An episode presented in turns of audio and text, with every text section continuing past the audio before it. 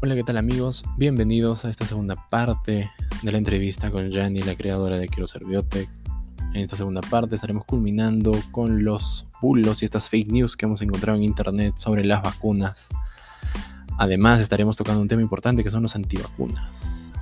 Estaremos hablando específicamente de un ejemplo muy que sonó el año pasado, en diciembre del año pasado, sobre el comentario de uno de los integrantes de uno de estos grupos antivacunas la opinión que dio respecto a las vacunas de ARN y los efectos que podrían causar según la opinión de esta persona.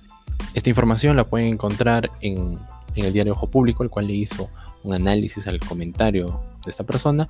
También hace un breve resumen de cómo funcionan las vacunas de ARN. También por qué este tipo de vacunas no pueden hacer lo que esta persona menciona o mencionó y la importancia de las vacunas en el caso de la pandemia que estamos viviendo. Además es importante recalcarles que a lo largo de estas semanas han ocurrido cosas importantes en cuanto a la identificación y el análisis de las variantes respecto a las vacunas, más información de las vacunas. Tenemos resultados o hemos tenido los resultados del Sputnik, la vacuna rusa. También han surgido nuevas preguntas que se están analizando preguntas que han ido surgiendo en el camino de la vacunación. Síganse cuidando, sigan siguiendo los protocolos de higiene, lavado de manos, use mascarilla, careta, evitar los lugares concurridos. Si tienes la posibilidad de conseguir estos aparatitos que miden la concentración de CO2, hazlo para que sepas qué tan ventilado está un ambiente. Recuerden estar al pendiente de la nueva información que salga, el podcast y todas las publicaciones que hagamos son en base y enfocadas en eso, en generar la curiosidad para que puedas encontrar tu propia opinión y no te dejes llevar por comentarios, ni publicaciones, ni noticias falsas, ni cadenas de Facebook ni WhatsApp. Así que gracias por escuchar el podcast de Biotecando. Bueno, nuestro segundo punto sería, no tengo que vacunarme porque ya pasó o ya he pasado la enfermedad. Mm, ya, no, no, no. Cuando tú pasas la enfermedad adquieres una inmunidad, pero esa inmunidad no te va a durar para siempre. De hecho, yo tengo conocidos, amigos, familiares cercanos que se han infectado al inicio de la pandemia y que ahora han vuelto a, tener la infección. Entonces es como que la inmunidad no les duró para siempre. Y siguen siendo tan vulnerables como bueno, siguen estando tan expuestos como cualquier otra persona que no ha pasado por por un por una infección. Entonces, si una persona que ya pasó por la infección y que ya perdió esa inmunidad porque no dura mucho, dura unos cuantos meses, eh, todavía está expuesto, requiere de vacunación. Claramente requiere de vacunación. Es la única forma de que tenga una inmunidad que sí le dure. Pues. Exacto. Claro, volvemos a remarcar la importancia de la vacunación porque a partir de la segunda dosis se genera una inmunidad más fuerte y duradera. Em, si bien hay, hay, algunos estudios, hay que recalcar aquí que la, el virus es nuevo, la enfermedad es nueva, los síntomas son nuevos. Se habla de un síntoma post, de un síndrome post-COVID, que son eh, las secuelas que deja el COVID. Entonces, no estamos protegidos del todo si es que ya nos dio la infección hay que esperar la vacuna, porque es la única forma de parar al COVID, de cerrarle la puerta, sí, Pues, sí, totalmente de acuerdo. Entonces, nuestro siguiente punto es, las vacunas no sirven porque el virus está mutando. Mm, ya. Justo eso es algo que también he estado recalcando mucho últimamente en la cuenta y es que las, las variaciones que se han presentado del virus. Tienen mutaciones, sí, pero no son mutaciones en el sitio diana de las vacunas. Mm. Muchas de las vacunas están trabajando en base a la proteína Spike. Esa es como su diana. Y esta proteína Spike está codificada en la secuencia de, del virus, bueno, del ARN del virus. Mutaciones ahí en esa zona no son eh, suficientemente grandes o relevantes como para generar un cambio eh, relevan la eficacia de las vacunas. Entonces, en resumen, esas mutaciones no afectan a la proteína spike. Y cuando afectan a la proteína spike no afectan a la eficacia de las vacunas. Y aún así, si hubiera una mutación un poco más grave que sí afectara a la proteína spike, eh, muchas de las vacunas, como la de Oxford o como la de Pfizer, Moderna, solo requerirían una simple modificación de secuencia y, no pasaría nada. Y estaríamos protegidos nuevamente.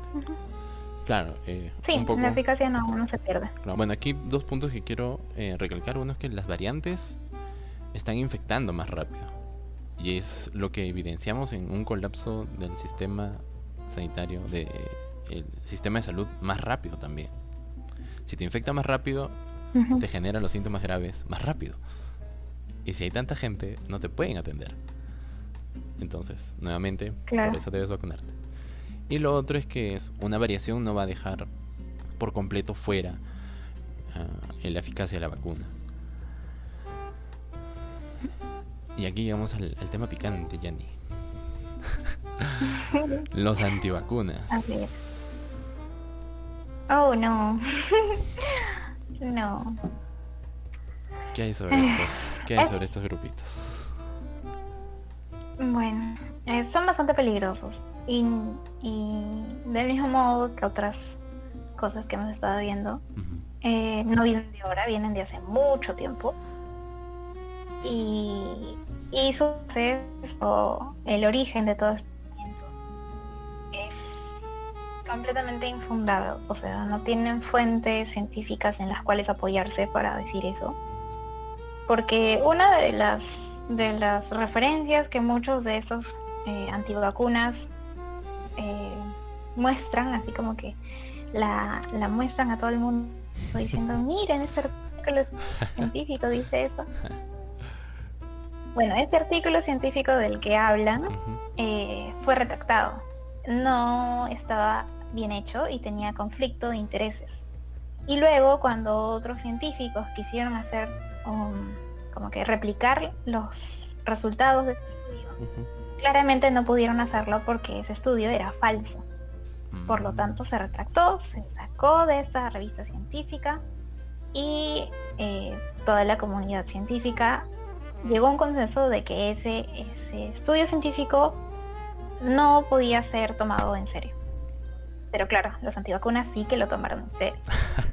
Pero, pero no, con, repito, no tiene ningún sustento científico. Y bueno, ahora con este, como ya están empezando las campañas de vacunación en muchos sitios, estos antivacunas otra vez están que vuelven a repetir lo mismo, de que las vacunas te van a hacer daño, de que las farmacéuticas eh, se quieren hacer ricas a costa de perjudicar nuestra salud, que no tiene ningún sentido. Y por último, los remedios que venden o que ponen en contraparte a las vacunas eh, tienen muchos efectos perjudiciales. Y y claro, y es como que ellos también se contradicen ahí un poco porque dicen que están en contra de las farmacéuticas, pero esos remedios que ellos están diciendo que sí son buenos, no sé quién los prepara, no sé si lo preparan ellos, no creo, porque claramente toda esta campaña de, aliento de esos medicamentos que, no hacen nada, eh, es detrás de toda esa campaña hay un interés económico de cierto de ciertas personas. De cierto grupo político, vamos a decirlo así. De cierto grupo político, ajá. Entonces, este... Eh, claro, ahí falta un poco de criterio, de esa capacidad de discernir y de repensar un poco las cosas que están diciendo, ¿no?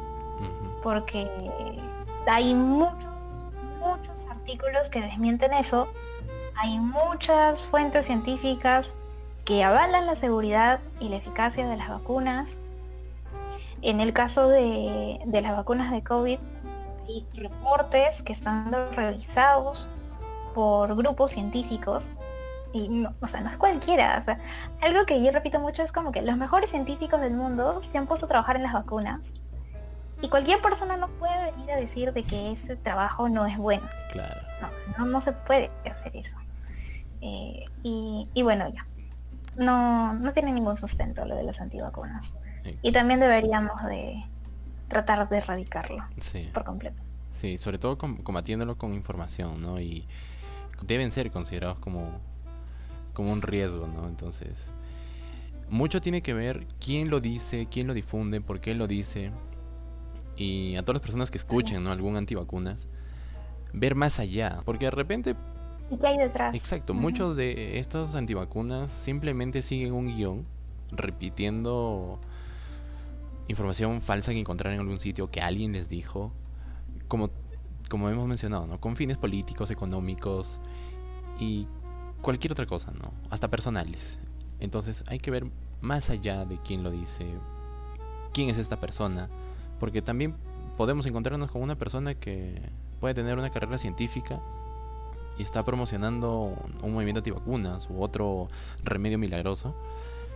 Y sin sustento científico, pues o si ya toda la comunidad científica se puso en contra, o si es controversial, leer, ¿no? El, que tenga su teléfono a la mano, así como entras a Facebook, a, Instagram, pues ponte a buscar un poquito sobre lo que, lo que están diciendo y la información está ahí a la mano, ¿no? Ahora, hay, hay lugares, hay bases científicas, hay bases de datos donde se publican los artículos, las investigaciones, y tener un poco más de cultura sobre, o un poco más, ¿cómo se diría?, de continuidad para leer artículos científicos, ¿no? Y no simplemente creer en tus cadenas de Facebook o, WhatsApp que te manden. Claro. y algo que también se repite mucho es que estos este, antivacunas, estas personas que son antivacunas, también están dentro de este grupo de conspiranoicos. Y son ese tipo de personas que dicen, yo no confío en las opiniones de esta persona. Pero ¿por qué no hacen lo mismo con las opiniones de las personas que les están mintiendo? Exacto. Entonces, si no confían en la, opinión de la persona A ni de la persona B, eh, confían en los datos. O sea, pueden ir, si tienen tantas dudas, hay repositorios de artículos científicos de libre acceso donde pueden encontrar artículos que han sido revisados por otros científicos que no tenían nada que ver con el estudio. Que son estudios que están diseñados, eh, que están bien diseñados y que los datos son muy rigurosos y que las conclusiones son totalmente imparciales. O sea, no es que un artículo científico te va a dar una opinión, un artículo científico te va a dar datos y te va a dar hechos. Y ya tú con eso, tú te haces tu propia opinión. Entonces, si tan desconfiados son de, que, de personas que les mienten, entonces podrían buscar los datos y los hechos en los lugares donde esos datos y esos hechos son rigurosos. Y son revisados. Y ahí se van a dar cuenta. Claro, son, revisados y bueno, ahí se van a dar cuenta. sí. eso mm, sí, no, tiene sentido. Y es muy peligroso. Es muy, muy peligroso que las personas estén diciendo todas esas cosas. Sí, y sobre todo ahora, ¿no? Como ya se vienen las campañas políticas, tener mucho cuidado a quién escuchas, qué es lo que dice. Porque si ya te da un indicio de que es un antivacuna o que promueve ciertas cosas que ya se han rechazado por la comunidad científica, por, por diferentes entidades médicas, ya tener mucho cuidado con esa persona porque si una persona llega al poder con este tipo de mentalidad, con este tipo de, de adoctrinamiento, por así decirlo, es muy peligroso. Sí, Sí, así que por favor revisen muy bien por quién van a votar. Exacto, por favor. Y de esas personas que se están postulando. Porque hay congresistas, y vamos a decir nombres. Hay una congresista que se llama Rosa María Paza, que está siendo candidato de democracia directa para el Congreso. Y ella está haciendo toda una campaña de desinformación.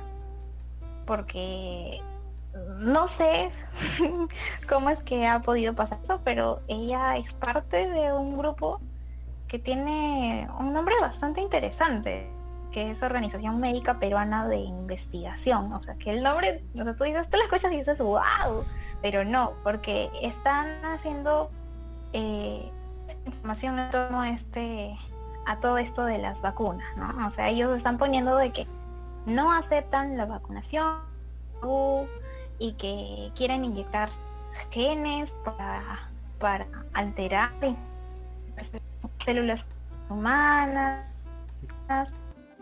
y están haciendo que las personas duden. Y bueno, en resumen, están haciendo toda una campaña antivacunas, muy peligrosa. Y todas las personas que pueden prestar oído a todas estas cosas que esta señora y su organización están diciendo, pueden estar poniendo en riesgo sus vidas. Entonces, bueno, yo les digo así clarito, por ella, ni por su partido, porque son peligrosos.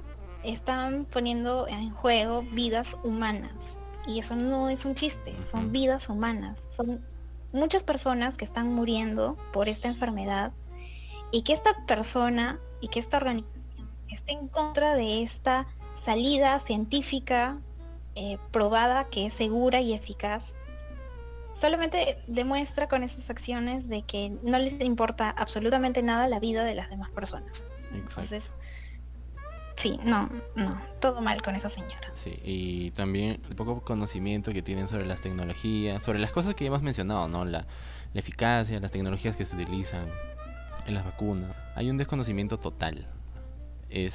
Sí, sí, lo triste es que son, o sea, es una persona que está postulando al Congreso. Y yo no creo que esta señora no tenga las herramientas para poder informarse adecuadamente. Exacto. Solo que no lo quiere hacer. Y no le interesa hacerlo y, y, solamente está difundiendo todo aquello que ella piensa que, que es verdad cuando no lo es. Y es muy peligroso. Exacto. Por eso nuevamente recalcamos, conocimiento libre, informarse, leer, para que en algún momento se topen con, con personas, en amigos que sean antivacunas o personas como esta señora, como organizaciones tan complejas que, que quieran tomar alguna parte del poder, pues desmentirlos, ¿no? Y hacerlos caer con conocimiento, con bases sólidas en la ciencia y en el conocimiento Sí.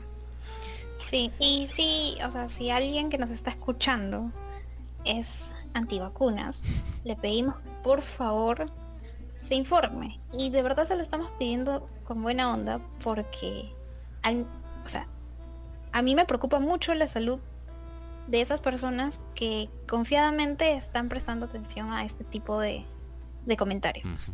Y si no eres una antivacuna, cuando veas este tipo de, situaciones, de personas que están hablando y de personas que puedan tener un gran alcance, sobre todo con de que está dentro de esta población vulnerable, si tú estás viendo que están dándose esas cosas, desmiéntela, habla, di, di que es mentira, dilo con tu familia, dilo con tus amigos, dilo en tus redes sociales, dilo en todos lados, porque no podemos permitir que estas cosas se estén dando. Exacto. Y bueno, sí, un poco más, ¿no? Para, para remarcar este punto porque es importante porque están jugando con la salud. Preséntale la evidencia, preséntale los, la ciencia que hay detrás de todo esto.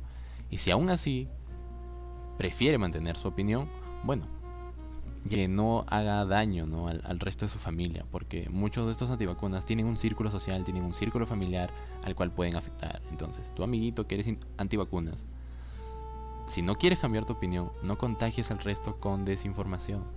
Que el resto forme su propia opinión y a los que puedan de alguna forma cambiar la opinión de estas personas, informar un poco más, sigan haciéndolo.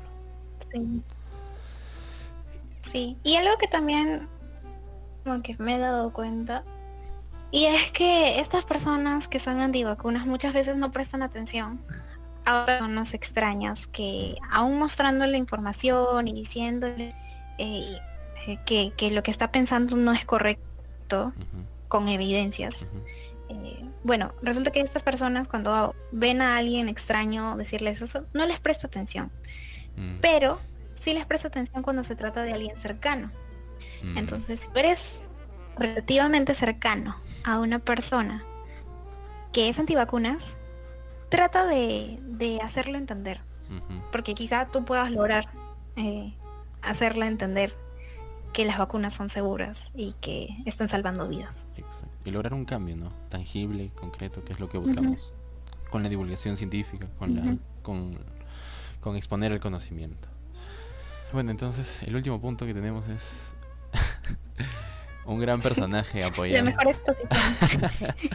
un gran personaje apoyando las vacunas. Yo la verdad no había visto la noticia. Eh, cuéntame un poco sobre esto, qué es lo que qué es lo que viste, qué es lo que está haciendo esta señora. A ver, cuéntame. Oh, bueno, no, resulta que hay un programa dominical en el que hicieron un reportaje y bueno, claramente contrataron a la tía Chuchi para que salga a las calles eh, a informar sobre esto de la vacunación. Eh, por lo que pude observar, tuvo buen recibimiento. Mm. Porque bueno, se trata de Susy Díaz. O sea, Susy Díaz es un, es un personaje de, del país. Polémico. Cualquier cosa que diga, sí, cualquier cosa que diga, todo el mundo le va a prestar atención. Aun cuando muchas cosas que dice son, bueno. Pero en este caso, claro, en este caso, estaba dando un buen mensaje.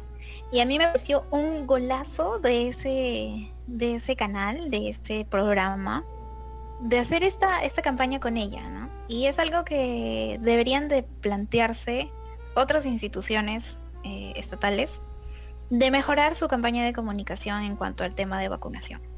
Porque de la forma que lo están haciendo no, no está surgiendo efecto. y, y, bueno, este es un claro ejemplo de que, o sea, contratando o, o teniendo esos conocimientos de llegada, de alcance y de estudio de comunicación, porque, o sea, hay profesionales de comunicación y estos profesionales de comunicación son los que están detrás de la contratación de sus ideas para hacer esta campaña de opinión. Eh, no cualquiera lo puede hacer, entonces este tema de comunicación es muy, muy importante y, en esta situación es mucho, mucho más. Eh, así que sí, me parece, me parece un muy buen ejemplo lo que han hecho con sus ideas. Porque obvio, pues hay, hay personas que, que, por la misma risa y el mismo eh, cariño que le tienen a este personaje, van a escuchar lo que está diciendo, pues. No es lo mismo que te lo diga Susy Díaz a que te lo diga el presidente en una conferencia con palabras así muy súper rebuscadas. Claro. Claro, lo que, no, claro, lo que hablábamos, ¿no? Un poco hacer la traducción del, de la información científica al, lenguaje menos técnico, ¿no? Y, y común, ¿no? O sea, más accesible. Más accesible, claro. Y, más aún si lo haces dentro de, la chacota, del humor. Es la mejor forma de llegada para, para las personas que aún son muy reacias y también para aquellos que no simplemente están alejados de toda la noticia y no tienen idea de lo que pasa a su alrededor, ¿no? Claro. Ahí, ahí entra un poco eso de distinguir en cuáles distinguir cuáles son las personas que tienen herramientas para informarse de las personas que no tienen herramientas para informarse. Y lamentablemente en Perú hay muchas personas que no tienen herramientas para informarse. La educación en Perú es un privilegio. No son muchas las personas que tienen educación, que tienen cultura científica, para poder discernir entre una información verdadera y falsa. Entonces es importante eh, evaluar la forma en cómo hacerle llegar esta información a esa persona y cómo hacer que esta persona pueda asimilar esta información. Criticamos esto de la centralización, pero también eh, cada uno tiene que ser consciente de que hay personas que no son de Lima y que claramente no tienen esas mismas herramientas para informarse.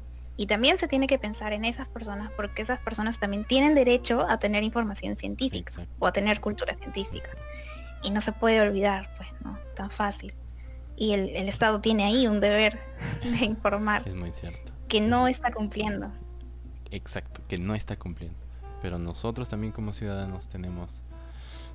Si tenemos la capacidad, como había un dicho, ¿no? Si puedes hacerlo, tienes el deber de hacerlo. Entonces, si nosotros tenemos acceso, es necesario que nos juntemos en cuestión a, a, redes sociales, ¿no? Pequeños y grandes, juntarnos a divulgar información correcta y hacerla llegar hasta lo más recóndito que podamos.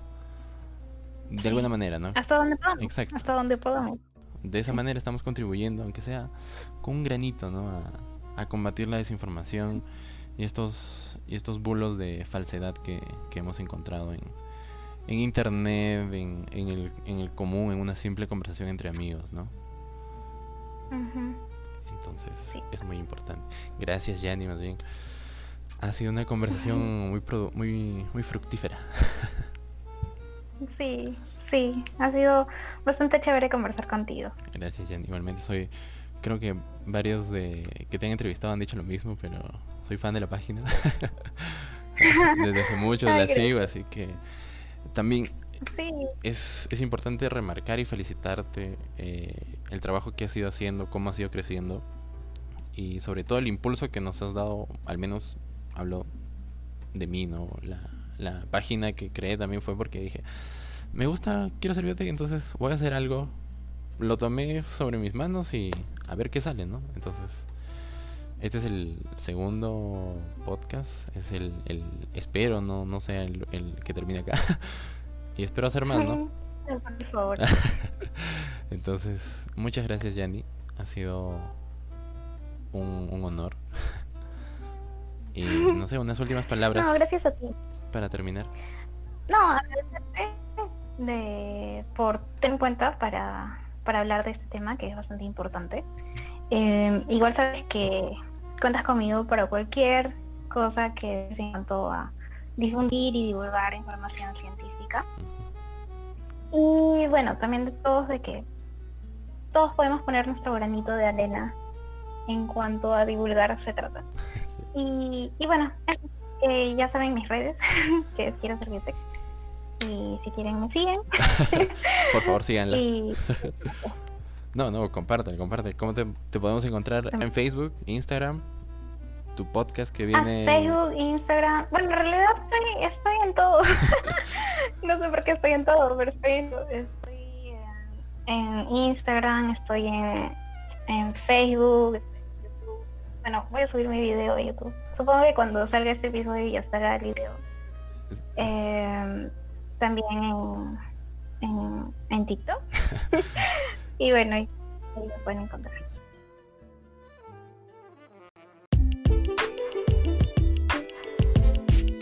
Bueno, eh, tuvo algunos problemas técnicos con la batería de sus audífonos, eh, por eso se nos fue. bueno, espero. Este es el segundo podcast, el primero eh, se perdió en el camino. Pero espero que les guste la, esta temática de compartir información, divulgar, como hemos mencionado, y contribuir un poco más con lo que se pueda. A contribuir con la divulgación y la información hacia nuestro círculo social y lo poco que podamos hacer va a significar mucho cuando todos nos juntamos.